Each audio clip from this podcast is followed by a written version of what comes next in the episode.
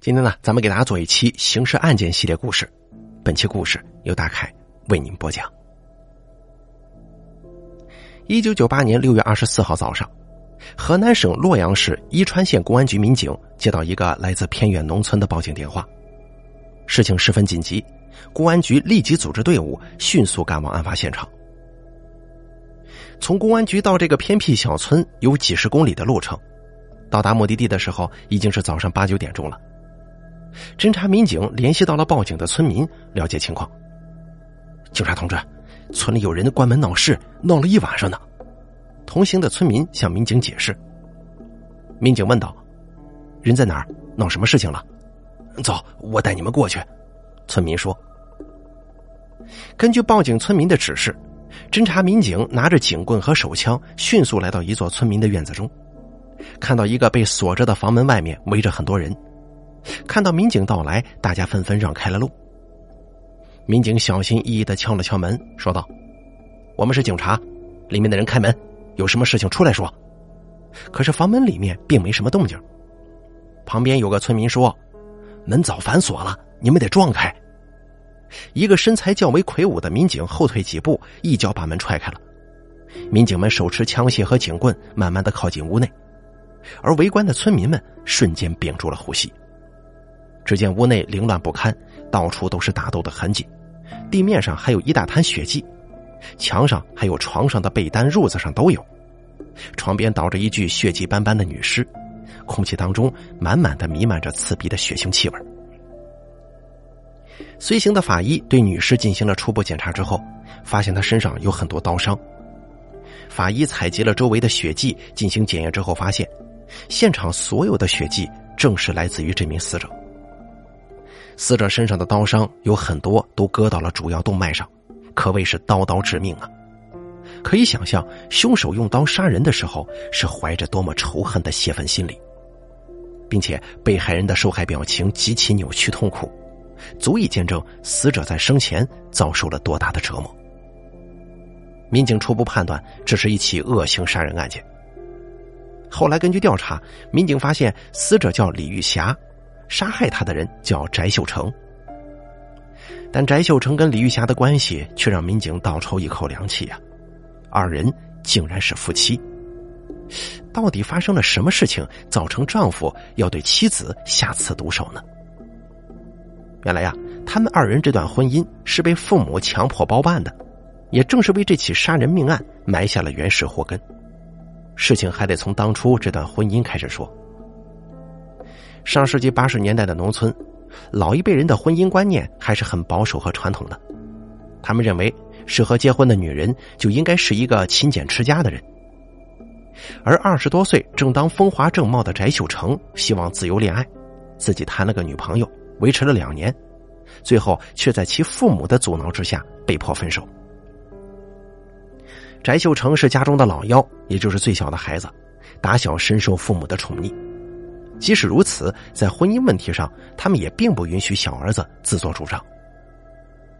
为了能让儿子有一个得力的贤内助，一九八五年，父母托人说媒，找了个老实的女人李玉霞撮合他俩结合。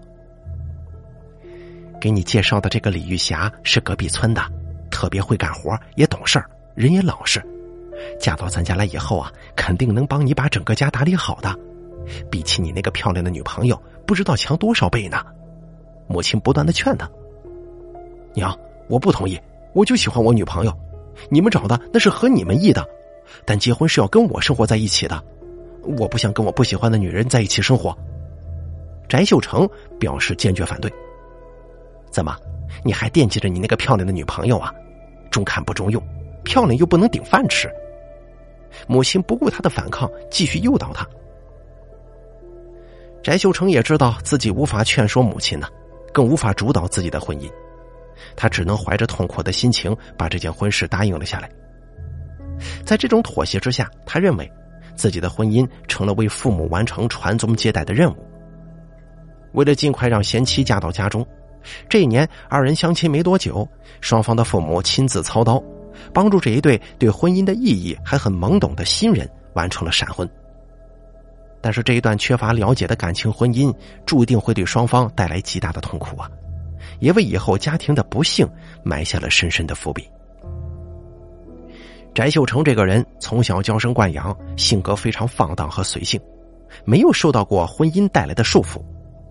结婚之后，一时间被另一个陌生的女人牵制自己的自由，他觉得无法忍受。每天要跟这个没有任何感情的女人一起生活，这心中自然也会生发出一些牢骚和埋怨。李玉霞的性格是守规矩、守本分，是个老实的女性，也不多话。就知道低头做家务，上地里干农活。而翟秀成呢，性格比较活泼好动，个性张扬，爱跟自己的朋友到处吃喝玩乐，所以对缺乏生活激情与情趣的李玉霞，他毫无兴趣。这使得夫妻之间只能算得上共同搭伙过日子的陌生人呢，根本没有机会沟通和交流，所以培养感情也就无从谈起。他们唯一的交流就是李玉霞叮嘱翟秀成。外出的时候记得早点回来。除此之外，这个婚姻看起来没有半点生机。翟秀成每次出去跟朋友们花天酒地，很晚才回来，就是为了躲开这个让自己觉得十分尴尬的妻子，让自己觉得不舒服的婚姻和家庭。结婚之后还不到一年呢，他想到这样的生活要持续到死，感觉痛不欲生啊。三番五次的向自己的父母和姐姐说自己要离婚。你说什么？你要离婚？我不同意。你看玉霞人多好啊，洗衣做饭干活哪样不行啊？你到哪儿找这么贤惠的人去？母亲对他的离婚要求立即表示反对。姐姐也劝他说：“我也不同意，婚姻就这么点事儿，差不多就得了。有什么事儿互相忍让一下，日子不就过去了吗？”翟秀成表现的非常懊恼啊。哎呀，你们都不懂我的感受。每天面对一个我没有感情的女人，我心里很折磨呀。但不论怎么说，大家都对离婚持反对意见。翟秀成见家人无法理解自己，只好继续承受这一段没有感情的婚姻。就这样，经过了一段时间，李玉霞为这个家添了一男一女两个孩子。有了孩子之后，这离婚的成本就增加了。翟秀成在家人的劝说之下，逐渐断了离婚的念头。由于翟秀成跟李玉霞无暇顾及孩子的教育和安全保护，引发了一场悲剧，而这场悲剧又将这一段本就不稳固的婚姻彻底动摇了。一九九一年六月份，正值麦收季节，作为家里的主要劳动力，翟秀成忙着在麦地里收麦子，留下了四岁的儿子跟三岁的女儿在脱粒机旁玩耍。可是翟秀成忽然之间听到女儿一声叫喊，就问他怎么了，叫什么呀？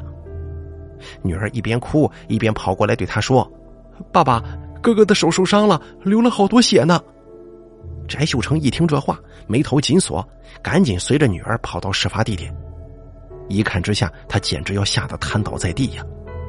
只见儿子哇哇大哭，双臂已经断了，无力的垂下，上半身都是血。旁边拖犁机的机器上也有很多血，怎么搞成这个样子呀？赶紧去叫妈妈，我带你哥去医院。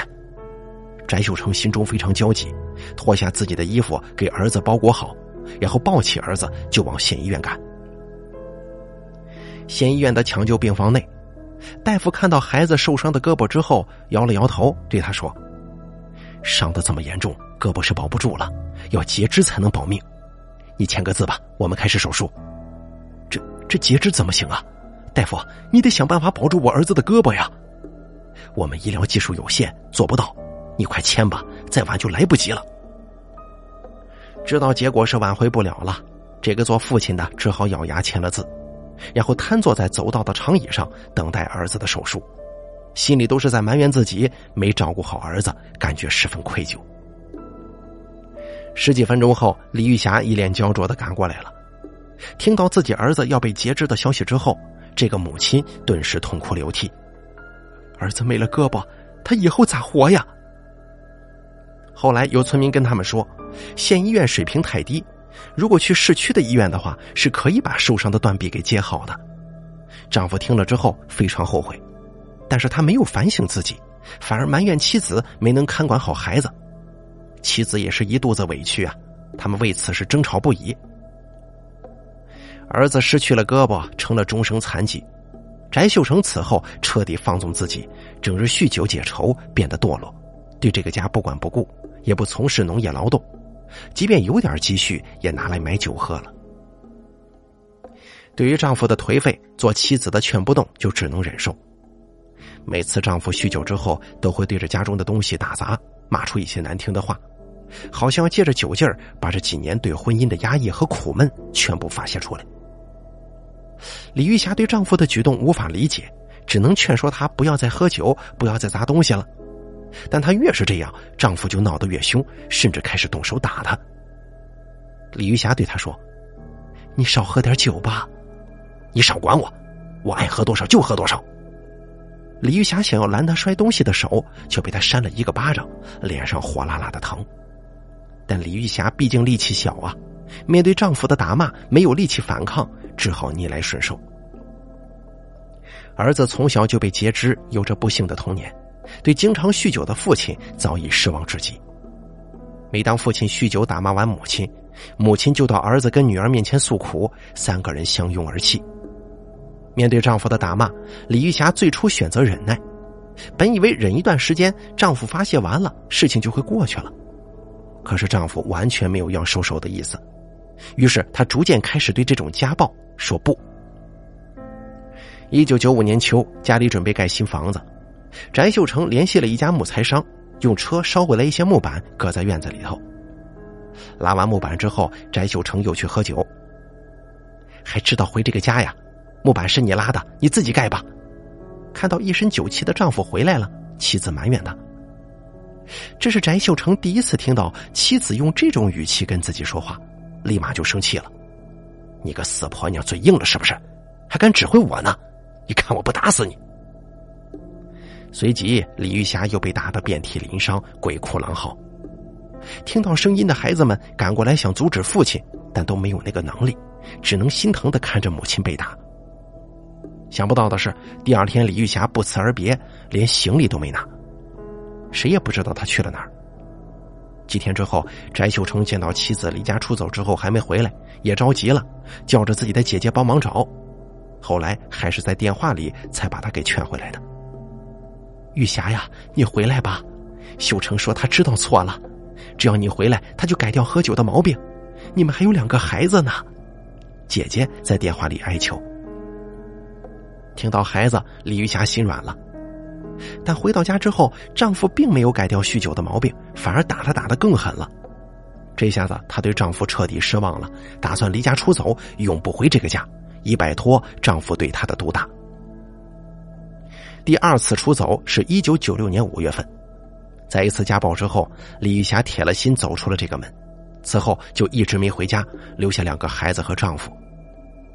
翟秀成委托自己的亲朋好友四处打探消息，最终，在一九九七年，他收到了一个惊人的消息：李玉霞去了安徽谋生，还跟当地的一个男的住到一块儿了。知道自己的妻子背着自己跟别的男人在一起，给自己戴了绿帽子，翟秀成是又气又恼啊！这让自己以后怎么在亲朋好友面前抬起头来呢？但是为了叫他回家，又只能强忍着愤怒。只能求着自己家人帮忙向李玉霞求情，求她回家。毕竟是亲生骨肉啊！李玉霞想念自己的孩子，经不住劝说，为了孩子，她决定忍耐，再次回到了家。这一次回家，翟秀成的表现确实跟以前大不相同，不仅不再喝酒，而且开始正常上班了，甚至主动把工资交给李玉霞。生活一切好像恢复正轨了。李玉霞对丈夫的改变非常满意，觉得生活总算是有了奔头。但是平稳的生活只持续了半年，谁也无法得知翟秀成的改变竟然是装出来的。他自始至终都没有原谅妻子跟他人同居，之所以表现出改变，是为了讨好妻子，放松他的警惕，然后伺机报复。一九九八年六月二十三号夜晚。戒了半年酒的他，再次拿起了酒杯，喝了个烂醉。在醉酒状态中，他的心事被潜意识放大，他仿佛看到了妻子跟人通奸的画面，愤怒的情绪忽然被点燃了，再也压制不住。醉意当中，他分不清真实和虚幻。他跟自己的朋友打了一晚上麻将，输的差不多了。二十四号早上，他一身酒气的往家里赶，敲了敲门。妻子看到一夜未归的丈夫，心里有些不高兴，闻到他身上还有酒气，就更反感了。昨天晚上打麻将都输了，你给我五千块钱。翟秀成说：“不给，给你又出去打麻将。”李玉霞拒绝了给他钱。翟秀成听到这句话，心中的火气立马就上来了：“你给不给啊？我还治不了你了！今天不把你腿打断，我就不姓翟。”说着，就把他拖到了厨房，还把门给反锁了。里面传来锅碗瓢盆的打砸声，李玉霞声嘶力竭的叫喊声，翟秀成恶狠狠的叫骂声。妻子的叫喊声引来了儿子，儿子面对反锁的门无能为力，只能在外面焦急的向父亲求情。可是好不容易抓住报复机会的翟秀成，此时怎么会放过妻子？对着妻子就是一顿毒打。打完之后还不解气，看到案板上的切菜刀了，他瞬间拿了起来。听到哭喊声的村民们赶了过来，却打不开屋门。情急之下，村民们只好拿出手机报警。“喂，是警察吗？我们村有人打人，快把人打死了！你们快来吧！”接到报警电话的警察马不停蹄的赶到现场，但是为时已晚，李玉霞已经被丈夫翟秀成乱刀砍死了。民警来到案发现场的时候，翟秀成就在家里，没有逃离。面对警察的询问，他从容不迫的伸出手，任由警察给自己戴上手铐。随后，民警对他进行了审讯。我就是杀人犯翟秀成，杀的人是我媳妇儿，我就是来自首的。翟秀成长舒一口气，诉说的时候十分冷静。民警疑惑的问道：“你为什么要杀你媳妇儿？”因为他给我戴了绿帽子，这叫我怎么在亲戚朋友面前做人呢？我咽不下这口气，并且我也不喜欢他，早就想跟他离婚了，但离不了，所以才一直忍到现在的。我实在忍不了了，就把他给砍死了。翟秀成说完之后，表情立马变得很轻松，像是这件事情跟自己无关一样。民警愤愤不平的说：“夫妻之间有什么事情不能好好沟通呢？好聚好散嘛。”为什么非得走上这一步呢？一九九九年一月份，在河南省洛阳市中级人民法院的开庭现场，审判长一脸严肃、认真审理起这起案件。审判长根据各种证据材料和审判结果进行了最终的判定，判定翟秀成犯故意杀人罪，但因为其有自首的行为和认错态度，又判为死缓。翟秀成被押送服刑的路上显得轻松无比。好像一辈子的重担就此卸下来一样。